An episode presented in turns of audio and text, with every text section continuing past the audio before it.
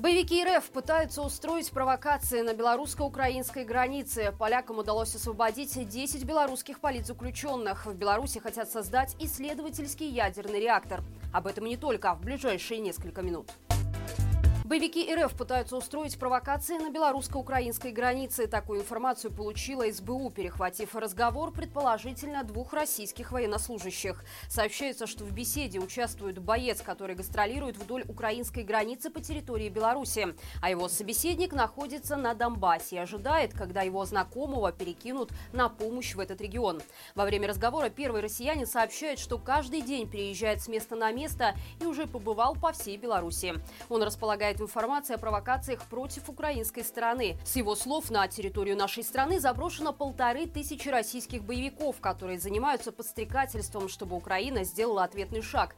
По мнению представителей СБУ, этот разговор является еще одним доказательством намерений РФ тянуть Беларусь в кровопролитную войну польском МИДе заявили, что дипломатическими методами добились освобождения более 10 политзаключенных в Беларуси. Об этом рассказал замминистра иностранных дел страны Павел Яблонский. Дипломат не стал приводить детали этих дел, потому что для каждого из них был индивидуальный подход.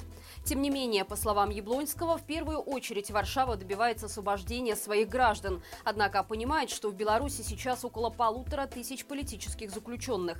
Напомним, в 2021 году были задержаны пять человек по так называемому делу Союза поляков. Позже трех из них, Панишеву, Тишковскую и Бернацкую, отпустили и выслали в Польшу. Еще один фигурант дела, Андрей Почобота, от выезда отказался. В феврале его признали виновным в призывах к санкциям, а также разжигании розни и приговорили к восьми годам колонии. Также от освобождения в обмен на депортацию отказалась глава организации Анжелика Борис. 25 марта 2022 года ее выпустили из СИЗО под домашний арест. За решеткой она провела год. Bye. В Беларуси хотят создать исследовательский ядерный реактор. Об этом заявил председатель Национальной академии наук Владимир Гусаков. По его словам, построить его должны в сотрудничестве с Россией. Белорусские ученые в прошлом году ездили в Курчатовский институт в Москве и договорились о сотрудничестве. Гусаков отметил, что у белорусских и российских ученых общие цели и задачи в области космоса, спутников, дистанционного зондирования Земли, новых материалов, медицины, биотехнологий, электротранспорта, сельского хозяйства хозяйства и других сферах.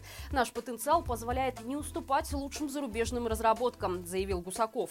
Кроме того, накануне появилась информация, что в Беларуси хотят собирать некие мобильные атомные реакторы по документам, которые сохранились еще со времен СССР. Никаких подробностей этой разработки глава Академии наук раскрывать не стал. У минских активистов, которые собирают подписи против строительства нового завода «Коммунарка», проходят обыски, о чем сообщили правозащитники. Пока никого из активистов не задержали. С несколькими жителями силовики провели беседу, во время которой заявили, что исполком нервничает и настоятельно попросили людей не мешать работе госорганов. О строительстве инновационного производства по обжарке какао-бобов в Минске мы рассказывали ранее.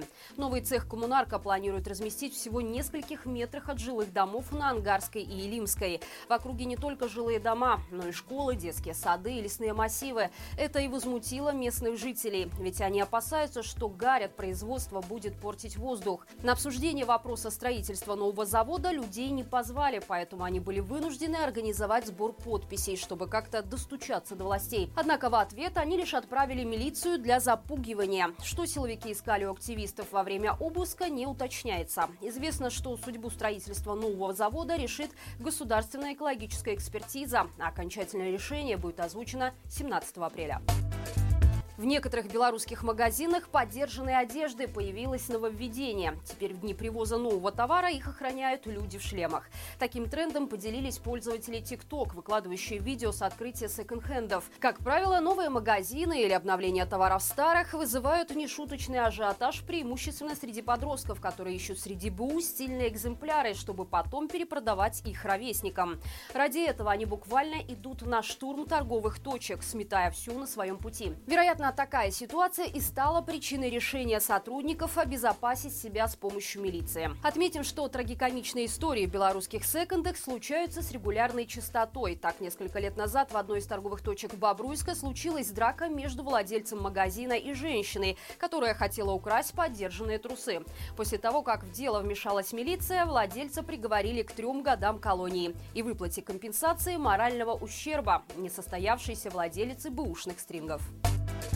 28-летний белорус по ошибке проник в чужую квартиру в Гданьске, съел всю еду и уснул. Теперь ему грозит тюремный срок. По сообщению польской полиции в службу поступил звонок от владельцев квартиры, которые, вернувшись домой, обнаружили там незнакомого человека. Сначала они нашли на вешалке чужую куртку, а затем нашли спящего в их кровати мужчину. Прибыв на место, полиция задержала нарушителя. Им оказался гражданин Беларуси, который, находясь в алкогольном опьянении, так и не смог объяснить, как попал в квартиру поляков.